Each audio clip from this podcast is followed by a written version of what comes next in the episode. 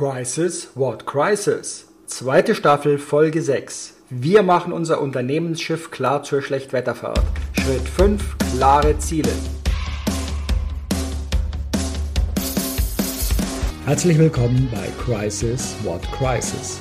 Dem Leadership Talk mit Uwe Dotzlaff und Manfred Stockmann. Inspirationen, Anregungen und Gedanken zu Führungsthemen. Nicht nur in unruhigen Zeiten. Wir sprechen über den Umgang mit Krisen, mit unvorhergesehenen Situationen, über die Bedeutung von Strategien, Szenarien, Selbstführungskraft und mentaler Stärke.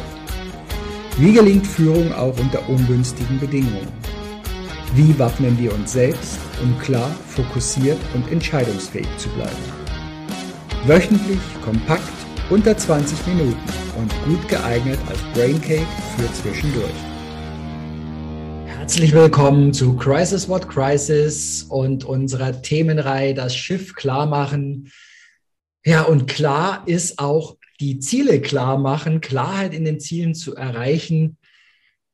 Uwe, wo führt uns das hin, wenn wir klar in den Zielen sind?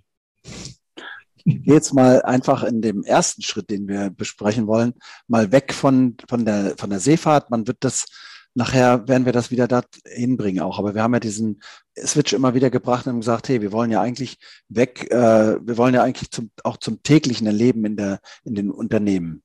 Ähm, eine Zielformulierung, ich weiß es nicht. Ähm, viele von den Zuhörern oder Zuschauern werden das vielleicht gelesen haben von Streligi, das Buch ähm, Hilf mir, John Strelacci äh, mit dem Das Café am Rande der Welt oder nee, meinst die Big nee, Five for Life? Die Big Five for Life. Danke. Ja, Big Five for Life. Diese fünf Lebensziele, sich zu fragen, was will ich eigentlich selber? Mhm. Vielleicht macht mal jeder Einzelne für sich jetzt in der heutigen Situation unter den Begebenheiten, die uns jetzt gerade umgeben, äh, die Frage, was will ich persönlich eigentlich kurzfristig, mittelfristig, langfristig. Und wer das Buch einfach mal liest, der wird dann sehen, hm, diese fünf Lebensziele, die man hat, und wenn man nur eins nimmt, das muss gar keins sein, das unmittelbar mit den Produktionszielen meines Unternehmens zu tun hat oder mit, mit großen, hehren Dingen. Ähm, der Autor dieses Buches beschreibt dort, dass er ein Welthit schreiben möchte, ein, ein Lied schreiben möchte. Er kann aber weder Noten, noch kann er texten, noch kann er ein Instrument spielen, er kann eigentlich gar nichts. Was macht er? Haben wir vorhin schon mal gesagt, ähm, er sucht sich Verbündete. Ja, und äh, er nutzt einfach Verbündete, die mit ihm in seine Zukunft gucken. Was brauchen wir, um ein Ziel? Ja, morgen ist heute schon gestern.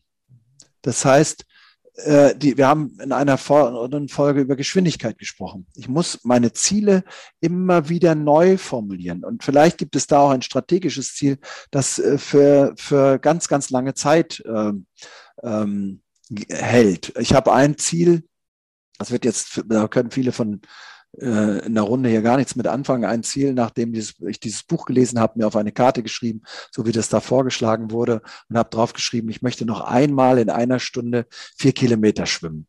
Mhm. Ja?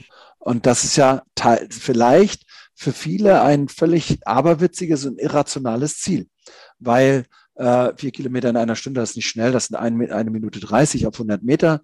Und ich scheitere jeden Montag und ich versuche das jeden Montag seit vielen, vielen Jahren immer wieder grandios an dieser Zielerreichung. Ja, und dann denken viele Leute, aber man muss sein Ziel ändern. Nein, das will ich ja gerade gar nicht, weil hier ist der Weg das Ziel. Ich gehe also mich bewegen in einer Gruppe von Leuten, die ich sehr, sehr mag, mit denen ich schon sehr, sehr viel lange zusammen bin. Und wir, wir arbeiten an etwas, was möglicherweise ich in diesem Jahr und im nächsten Jahr nicht schaffen werde. Du könntest ja mich rausreden und sagen, hey, Schwimmhallen haben zu. Ne? Nee, ich wohne direkt an der Küste, ich könnte auch ne, ne, da schwimmen. Aber was brauchen wir eigentlich, wenn wir ein Ziel beschreiben wollen? Ähm, wir brauchen den Gedanken, wie wird meine Zukunft in, äh, was möchte ich in Zukunft erreichen? Und äh, dazu brauche ich ein Zukunftsbewusstsein. Was ist denn wirklich ein, ein echtes Ziel und was ist nur ein Wunsch? Ja? Und wir machen oft den, die Geschichte und sagen, wünsch dir was. Und als wir als ich angefangen habe, meine Karte zu beschreiben, habe ich gesagt, ich wünsche mir das, dass ich das schaffe. Ja. Und dann braucht man dazu aber einen Plan, sonst wird es kein Ziel. Ne? Das ist von Exipuré, ein Ziel ohne Plan bleibt ein Wunsch. Und das, wenn man die Formel jetzt wieder umstellt, kommt man hin und sagt einfach ein Wunsch plus Plan ergibt ein Ziel. Mhm. Und jetzt möchte ich aber das gar nicht alleine machen, sondern ich mache es wieder in einem Team. Ja, nehmen wir mal äh, an, jetzt wir sind in schwerer See mit unserem Unternehmen. Was sind die mittelfristigen, kurzfristigen Unternehmensziele in unserem Unternehmen? Und da scheitern ganz viele Unternehmen schon daran, das überhaupt zu beschreiben. Was willst du? Ich möchte den Gewinn maximieren. Ich möchte den Umsatz vergrößern. Ich möchte Weltmarktführer werden. Ich möchte das schreiben aber ganz wenige Unternehmen und sagen, ja, ich habe ein Unternehmen, das hat jedes Jahr das gleiche Ziel. Jedes Jahr, seit vielen Jahren. Ja, Weltmarktführer. Es scheint langweilig, ist eine gigantische Herausforderung. Und alle wissen, wir brauchen nicht darüber nachdenken, wie ist unser Ziel eigentlich für nächstes Jahr, Weltmarktführer. Aber der Weg dahin, sich zu bewegen, äh, die Zukunft auch zu denken, nicht nur das Bewusstsein zu haben, was gehört eigentlich alles dazu und auf welchem Weg wollen wir das machen, mit wem, wer sind denn meine Zukunftsarbeiter, mit wem mache ich das jetzt wieder im Team, wer kann so innovativ denken, dass wir das immer wieder schaffen. Das ist ungeheuer anspruchsvoll. Mhm. Das ist das, was, äh, wenn ich jetzt so, wenn ich das äh, zurücknehme und klare Ziele benenne. Klare Ziele heißt einfach, im Schiff in schwerer See, Schiff, Ladung und Besatzung müssen in einen sicheren Hafen. Mhm. Und wenn ich das immer hingehe und sage, Schiff, Ladung und Besatzung müssen in einen sicheren Hafen, jetzt muss ich nur gucken, wer kriegt die Ladung, wann kriegt er die Ladung, was ist ein sicherer Hafen und wer macht mit.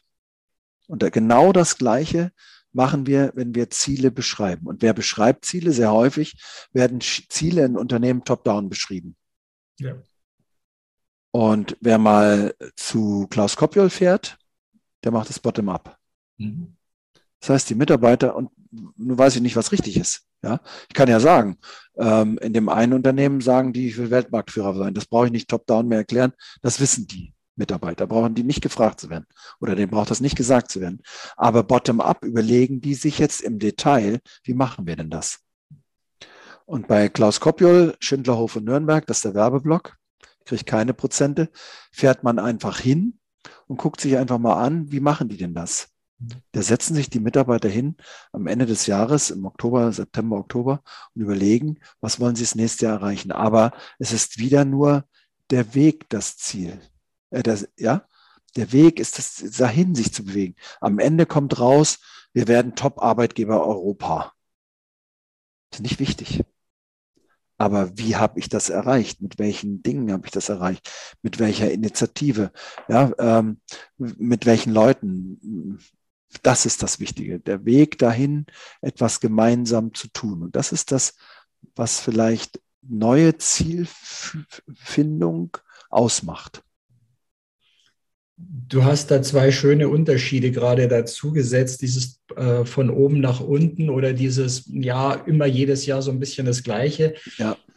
Auch das Thema Weltmarktführer ist ja mit etwas aufgeladen und zwar mit einer Emotion. Ja.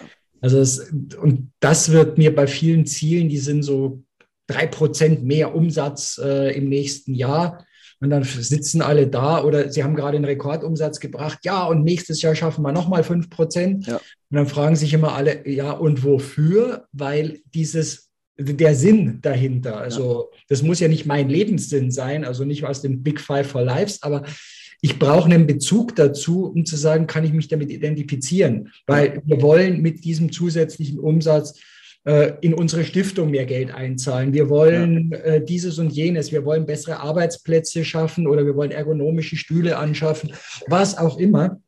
Also irgendwas, was mehr ist als diese sinnlose Zahl. Und ich habe das mal von einem Trainer so schön gelernt, der gesagt, mach das Ergebnis klar. Ja. Und das Ergebnis ist etwas, das ich beschreiben kann mit allen Sinnen wo bin ich, was passiert, wenn ich dieses Ziel erreicht habe. Und was sich bei mir daraus entwickelt hat, war so ein anderer Spruch, den ich aus der Verbandsarbeit gelernt habe, als ich mit Politik viel zu tun hatte. Uwe, du weißt es.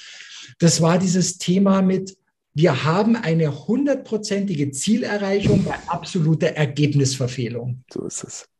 Ja. Und wo habe ich das aufgehängt damals? Das war die Einführung des Mindestlohns und die Diskussion, die ich erlebt habe. Da wurde diskutiert, dass man ein Gesetz braucht, dass dieses und jenes. Und auf einmal war man nur noch auf, wir müssen das Gesetz durchbringen. Und das Ergebnis, das man ursprünglich mal bei so einer kleiner Funke da war, war, wir möchten für alle in, in Lohnarbeit bestehenden, äh, möchten wir vernünftige Bedingungen haben.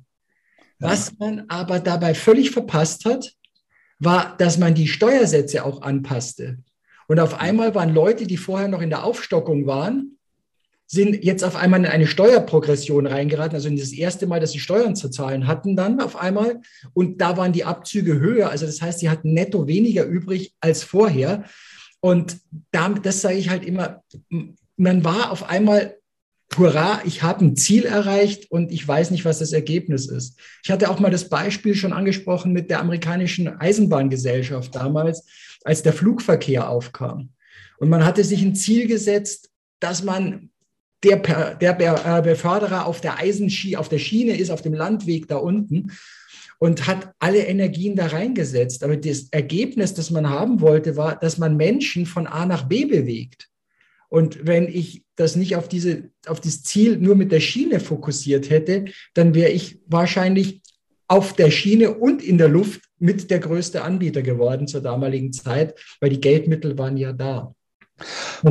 ja. Ich glaube, ich glaube, ich glaube, das, was du vorhin gesagt hast, mit diesen drei Prozent oder den sechs Prozent oder noch mal mehr, ja, äh, Umsatz oder Ergebnis, je nachdem, was gerade so im Unternehmen modern ist, das ist sehr altes Denken. Und äh, vielleicht provozieren wir jetzt ein bisschen damit oder ich zumindest damit. Und das mache ich gerne damit provozieren. Das tue ich oft in den Unternehmen auch da, wo rein monetäre Ziele ein Ziel sind im Unternehmen, äh, sage ich immer, hey, das nützt nichts. Das wird, weil Geld wird uns passieren. Wenn ein rein monetäres Ziel äh, da ist, Weltmarktführer, du sagst, da ist eine Emotionalität dahinter. Ein Ziel muss emotional sein. Da muss etwas dahinter stecken, sonst äh, nützt es den Mitarbeitern nichts. Und dann, wenn es von den Mitarbeitern äh, selber kommt, wir fragen dann immer, äh, wir sagen, wünscht euch was? Das kann utopisch sein, das kann irgendein ganz, ganz utopischer Wunsch sein.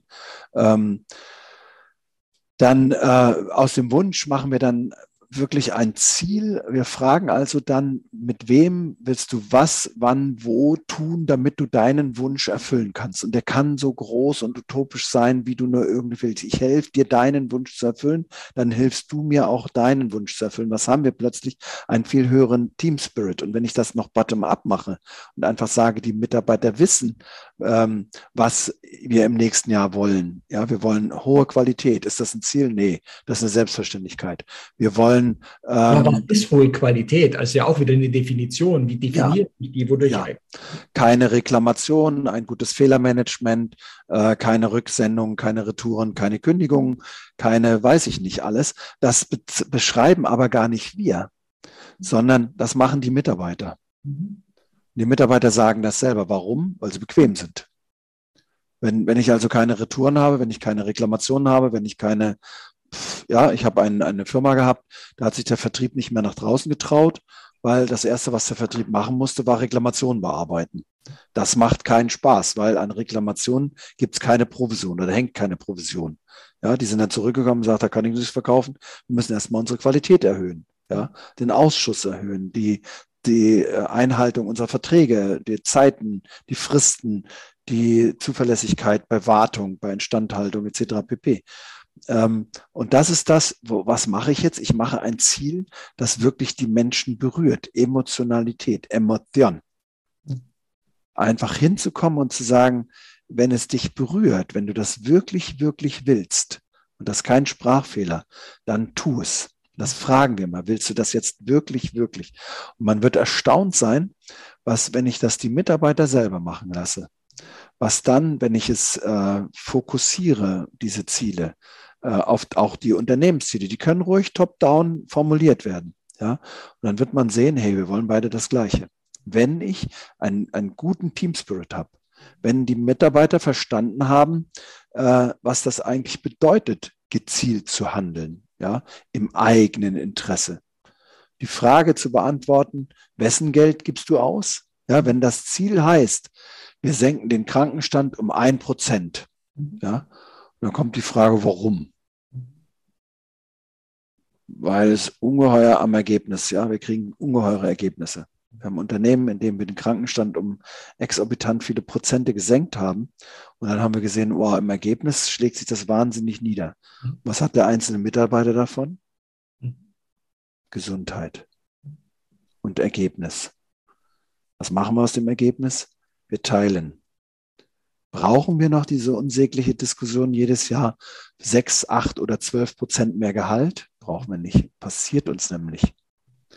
Weil wenn denn das ein Motivator ist, ein, ein Beweggrund ist des Handelns, ja, in den verschiedenen Lebensphasen, in denen meine Mitarbeiter sind, dann ist Geld das Thema. Und dann passiert uns das aber. Und ich glaube, wenn wir Ziele wirklich top-down und bottom-up äh, gemeinsam erarbeiten, dann wird, wird etwas rauskommen, von dem ich heute noch gar nicht wusste, dass das überhaupt möglich ist im Laden. Ja, also das ist ja auch dieses Beispiel, ähm, das äh, Lalou in seinem Buch damals gebracht hatte über Decathlon, also den französischen Sportartikelhersteller, ja. wo auf einmal Mitarbeiter gesagt haben, oh, in dem Land könnten wir eigentlich eine Niederlassung aufmachen oder auf Geschäfte. Ja. Und vorher haben sie immer Analysen und alles Mögliche gemacht und Teile. Und da haben sie sich dann gesagt, okay, was schlagt ihr denn vor? Was sollten, wo sollten wir hin? Und auf einmal waren da Mitarbeiter, die aus dem Kulturkreis stammten oder zumindest ja. in der zweiten Generation noch äh, einen Bezug hatten. Und man hat ihnen gesagt, okay, dann fangt an, macht es. Und auf einmal war, das hatten wir auch schon, die intrinsische Motivation. Wir hatten ein Bezug, wir hatten eine Emotion dazu. Und es war am Schluss erfolgreich mit wesentlich weniger Geldmitteln, ohne diesen ganzen Analysenthematiken, die man vorher ganz künstlich aufgeblasen hatte. Und man hat festgestellt, oh, wir können neu denken. Ja. Und das brachte mich dann auch immer wieder zu einem Part, wo sich Decathlon ja auch dran erinnert hat, über ihre Tradition. Ja. Also Tradition hänge ich jetzt an einem Produkt fest, weil das wurde doch vor vielen Generationen mal entwickelt und das ist unsere Tradition.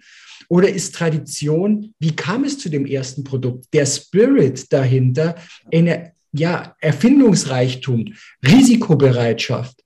Und ich bin mal über diesen Spruch, ich weiß nicht von wem der ist, ob das ein geflügeltes Wort oder was ist. Worum geht es bei Tradition? Ist es das Bewahren der Asche oder geht es um das Weitertragen des Feuers? Und du erlebst es sicherlich auch, in manchen Unternehmen wird mehr die Asche zusammengekehrt und angebetet, als dass wirklich noch ein Feuer da ist, ja. indem man sagt, da brauchst du ein bisschen was, hier darf wieder ein Funke gezündet werden. Ja, gerade das, ne, da entsteht auch etwas, gerade jetzt, wenn wir, wenn wir über die Gegenwart nachdenken und über Demografie nachdenken. Ähm, das Ziel von, von Arbeit soll ja nicht sein Money. Mhm. Ja, ähm, wir wollen natürlich alle Geld verdienen. Das müssen wir auch. Ne? Das, das wird uns, aber Geld wird uns passieren. Das Ziel von Arbeit, und ich habe wirklich nichts eingeworfen, soll sein, du sollst einen Sinn in deiner Arbeit erleben und du sollst dich selbst verwirklichen. Mhm. Und jetzt ähm, sagen ganz viele, ja, wovon träumst du nachts, wenn du tagsüber schon so bunte Träume hast? Nein, wenn du es schaffst, dass die Mitarbeiter, so wie du das sagst, ne, intrinsisch beteiligt sind an dem Ergebnis des Unternehmens, weil sie es selber mit erfunden haben, weil sie wissen, worum es geht, weil sie, weil sie die Motivation haben, es selber auch mit umzusetzen, weil sie ähm, mit Irrwegen dann ganz anders umgehen werden, weil das war ja ihre Idee. Wer hat es erfunden? Ihr habt es erfunden. Ja, wer ist schuld? Ich glaube, das Thema hatten wir schon mal. Ich habe eine als Berater eine Unternehmenshaftpflichtversicherung und weiß, werde ich nie brauchen. Niemals nicht. Weil Schuld für das, was wir machen, weil wir nicht beraten, sondern wir ratslagen mit den Bescheidwissern, Kümmerern und Anschiebern, Schuld an dem, was da passiert, sind immer die Akteure im Unternehmen weil sie es selber wollten, weil sie es selbst erfunden haben. Wir benutzen ja nur die Methodik. Und das ist die, das ist die Idee dessen, was wir tun. Ähm, auch dann, was der Unternehmer, die Unternehmer im Unternehmen, die etwas unternehmen, machen sollen, nämlich partizipieren am Erfolg. Nicht durch Lohnerhöhung per se, jedes Jahr sechs bis acht, zwölf Prozent, sondern partizipieren am Erfolg durch eigene Leistung, eigene Ideen, eigene Umsetzung, eigene, eigenes Sinn erleben.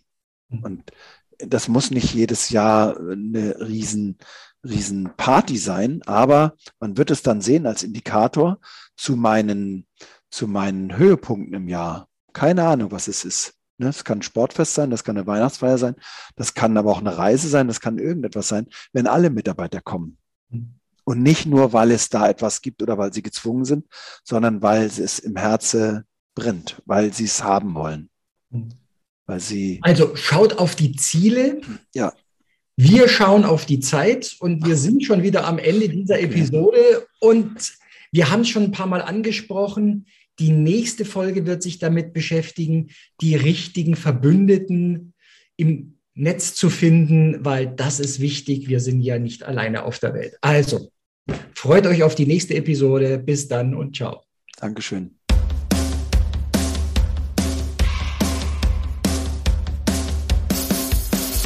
Danke fürs Dabeisein.